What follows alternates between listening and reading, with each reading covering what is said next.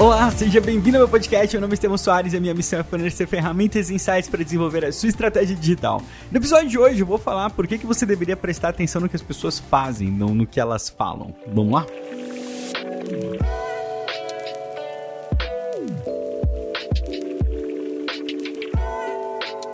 Bom, eu acho que não tem uma pessoa que vai falar assim: ah, não é importante não, tá, não ter pesquisa de mercado, não fazer pesquisa, não conhecer o público. Eu acho que ninguém fala isso. Agora, tem uns. Eu resolvi gravar esse episódio porque algumas coisas mudaram muito. A gente trata, às vezes, alguns componentes estratégicos como se a gente estivesse nos anos 70, entendeu? Não, é um negócio que não faz muito sentido. Né? Tem muita empresa que depende da pesquisa no formuláriozinho ainda para entender como que o público se comporta. E assim, é errado, de forma alguma. O Facebook faz pesquisa com formulário todo santo dia, de verdade, com dezenas de milhares de pessoas, né? Mas, mas é o Facebook, pô. E o Facebook tem outros dados também.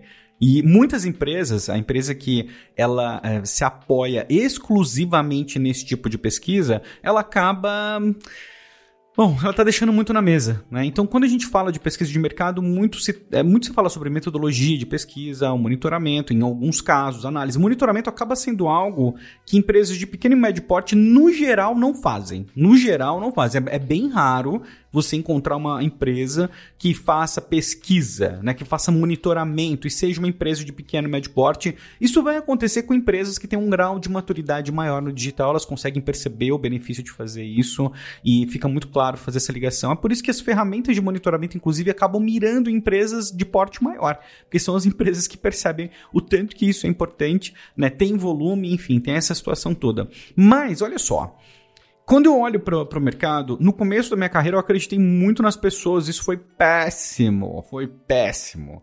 Você tem que olhar o que as pessoas estão falando para você, mas aí você olha o que, que elas estão fazendo, né? Porque esse é o segredo. O segredo é juntar o que a pessoa fala, o, discurso dela, com o que ela faz no dia a dia. Eu perdi as contas de quantas vezes eu fiz pesquisa, dava um resultado na pesquisa, eu agi em cima de pesquisa e não tinha o resultado que eu esperava. Por quê? Porque as pessoas é, falam uma coisa, mas na hora de agir elas agem diferente. Eu vou te dar um exemplo prático disso para não ficar um negócio muito subjetivo, né? A ideia aqui é ser bem prático, bem direto mesmo. Vou te falar fórmula de lançamento. Fórmula de lançamento, Érico Rocha. O pessoal critica pra caramba, né? Gosto do Érico Rocha? Poxa, nada contra, mas não gosto da forma que ele vende. Ponta, isso é, fica nisso daí, entendeu?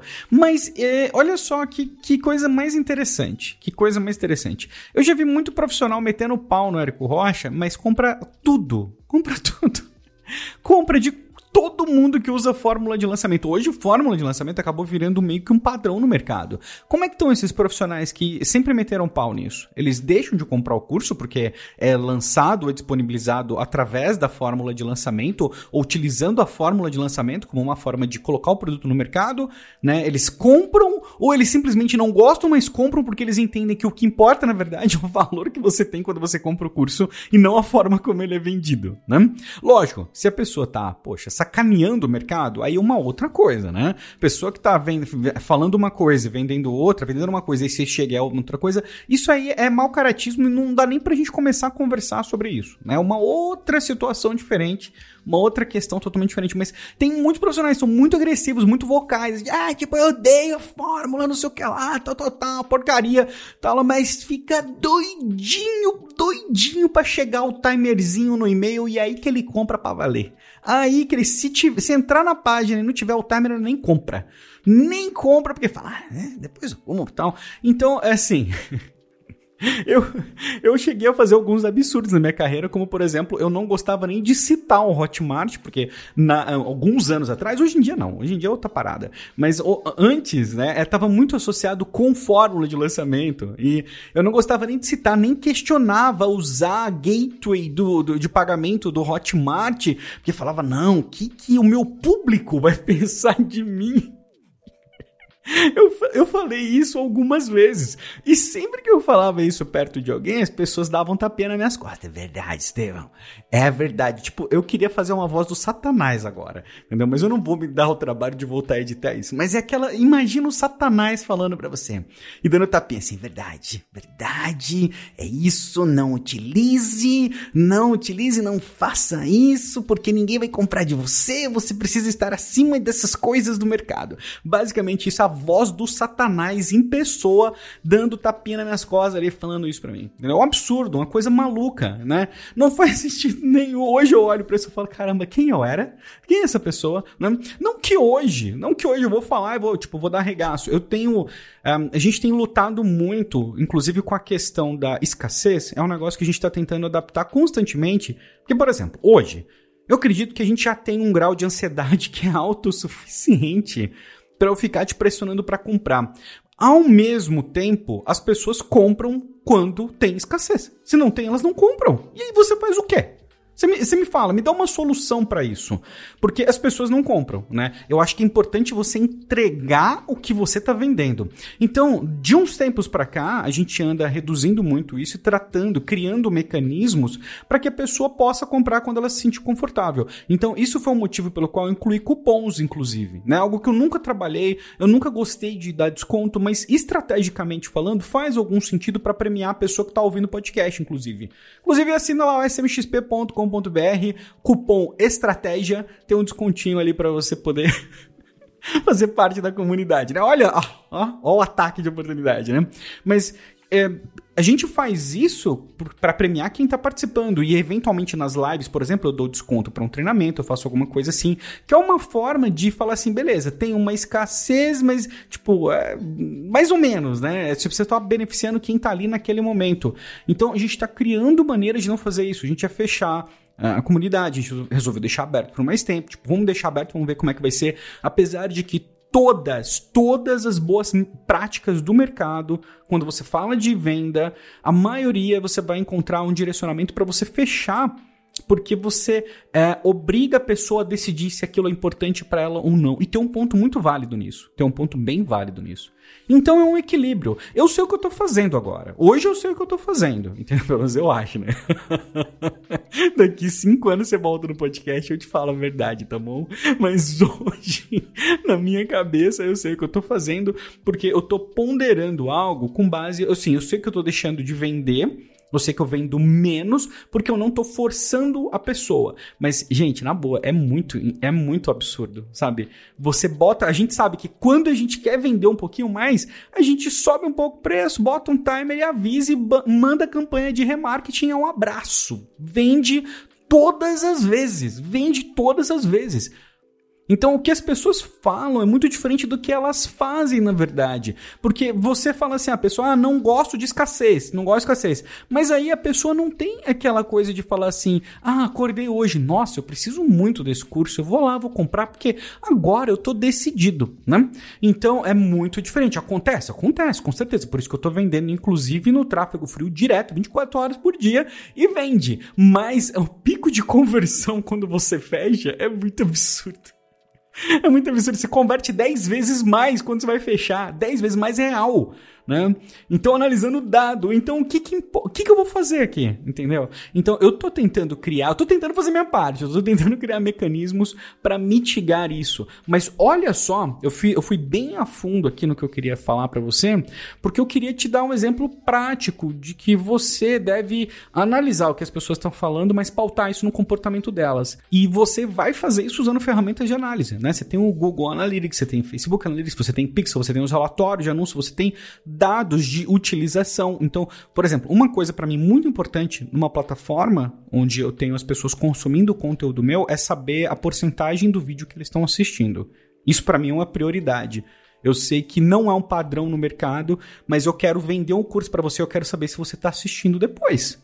Né? Inclusive, uma próxima etapa para a gente agora, um negócio que a gente não, não implementou ainda corretamente, é agir mais em cima do tempo que a pessoa assistiu. Mas toda vez, toda vez que eu vou fazer algum tipo de suporte ou atender alguma pessoa, a primeira coisa que eu olho é quanto do curso ela consumiu, quais etapas, o que, que ela consumiu, que, por exemplo, no Ads Avançado, que tem é, vários, vários treinamentos diferentes lá dentro, eu olho exatamente o que a pessoa consumiu. Porque se ela tá fazendo uma pergunta referente a algo que ela não assistiu, eu posso direcionar ela. E se ela já assistiu, eu sei que provavelmente não foi tão bom, eu errei, preciso rever, entendeu? É, é um processo de melhoria contínua. Então, eu tô trabalhando com base no que a pessoa tá falando e com base em dados. Quando a pessoa entra no treinamento, por exemplo, eu já tô coletando dados dela o tempo todo. E tem dados com formulário, dados de comportamento, dados de ferramentas externas, analisando o comportamento. Então eu sei exatamente o que está acontecendo, mas você vê, olha só, vou te dar um exemplo, outro exemplo prático aqui.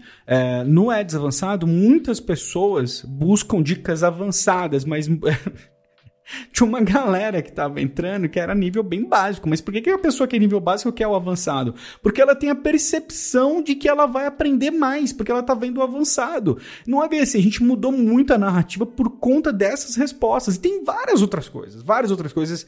É assim, basicamente quando você cruza comportamento com dados de formulário, é um poço de incoerência. Entendeu? Se você não souber fazer isso, ou se você não tiver essa outra forma de analisar, né? Você vai ter problema em descobrir o comportamento real do seu público. Isso me atrasou. Mais uma coisa que me atrasou um bom tempo aí, porque eu ouvi as pessoas, e parece tão bonito falar isso, né?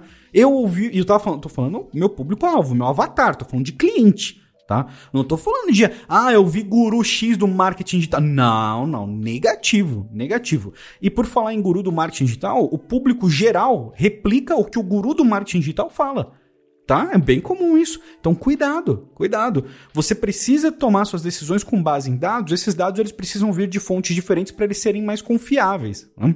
Então, toma cuidado para não cravar algo na pedra e falar não vou fazer ou não é assim, pautado simplesmente numa conversa entre aspas aqui uma conversa de bar, entendeu? Ah, não, tô pensando em fazer isso. Ah, não, não faz isso não, tal. É, isso já, nossa, já me ferrou muito. Não, não, não faça isso. Tome muito cuidado. Então, eu te mostrei aqui com exemplos práticos da minha vida vida como que é importante você ouvir o público, mas considerar o que eles fazem junto com o que eles falam, tá? O segredo é encontrar esse equilíbrio, mas para encontrar esse equilíbrio, você vai precisar fazer o quê? Né? Montar essa estrutura. Então você vai precisar ter uma estrutura de pesquisa. Seus clientes, eles respondem pesquisa hoje, você sabe o que eles pensam e você sabe o que eles fazem. Né? Então, o primeiro ponto é ter onde buscar esses dados, ter o que mapear. Depois que você implementar isso, você vai começar a colher resultados. Não é o que você faz do dia para noite, não é o que você tem resultado do dia para hoje, do dia para noite, mas no decorrer de meses e anos, isso vai fazer toda a diferença entre você ter um produto que tem, por exemplo, 60% das pessoas assistindo e um que tem 90% das pessoas assistindo, que parece uma coisa trivial, mas é bem incrível. E vai te impedir também de cair em muitas armadilhas no mercado que são consolidadas por grandes players, por por gurus e etc. Pessoas que falam uma coisa e beleza, né? Vamos, vamos jogar pra vida, vamos jogar pro universo, né? Tem, tá cheio de conselho jogado pro universo no marketing digital, né? Você só vai lá, acorda um dia e fala: Nossa, meu, será que é? Será que isso aqui é verdade? Aí a pessoa vai lá e fala. Aí as pessoas começam a replicar aquilo. Quantas vezes eu já vi isso, né? Eu já vi. Eu, quem tava na, na última aula do SMXP aí comigo, com o Camilo Coutinho, pô, foi falado um negócio na aula ali de. de, de pô, Tão absurdo, uma pessoa que é referência na área falou um negócio que é tipo o negócio mais louco do mundo. Mais louco, baseado em porra nenhuma, entendeu? E as pessoas começam a replicar aquilo como se fosse verdade. E não faz sentido absolutamente nenhum do ponto de vista técnico, estratégico, nada. Tudo baseado em achismo. Né? Então, questiona tudo. Inclusive, o que eu sempre falo, questiona o que eu falo e compara com os seus dados. Né? A minha experiência é uma experiência, você precisa ter a sua experiência, e por isso que eu foco no quê? Te dar insumos, ferramentas, insights para você desenvolver a sua estratégia digital. Não para você clonar a estratégia digital das outras pessoas pessoas, porque, sinceramente, é, tirando conceitos bem básicos, isso não funciona, né? Conceitos bem básicos do tipo, sei lá, funil de marketing. Pô, funil de marketing funciona para todo mundo, né? Não é uma coisa minha, não é uma coisa natural, é algo natural. Pô, fazer nutrição de leads para poder vender, uma coisa que funciona para todo mundo. Então, esses conceitos mais genéricos, ok, funcionam para todo mundo, mas aí quando você entrar em algo um pouco mais específico, tem que tomar bastante cuidado, tá? Então, fica aí a dica e minha experiência compartilhada com você também. Espero que seja de alguma forma.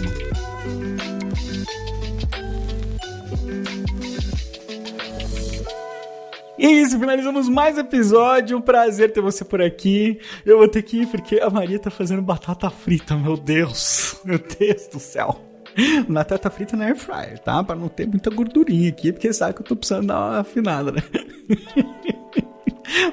Deixa lá comer batata, que o cheiro tá muito bom. Não esquece que esse podcast é patrocinado pelo smxp.com.br, a melhor comunidade para você desenvolver a sua estratégia digital. Utilize o cupom ESTRATÉGIA para você ter um desconto especial. Ali vai ser um prazer encontrar com você, fazer participar das lives com você. A gente faz mentoria junto, tem convidados, um monte de coisa muito legal ali pra gente participar, interagir, fora a rede de apoio, né? Que eu acho que é um dos benefícios mais incríveis do SMXP é você ter um suporte contínuo, não tá sozinho durante esse período maluco que a gente vive. Te espero por lá, um grande abraço e a gente se fala amanhã.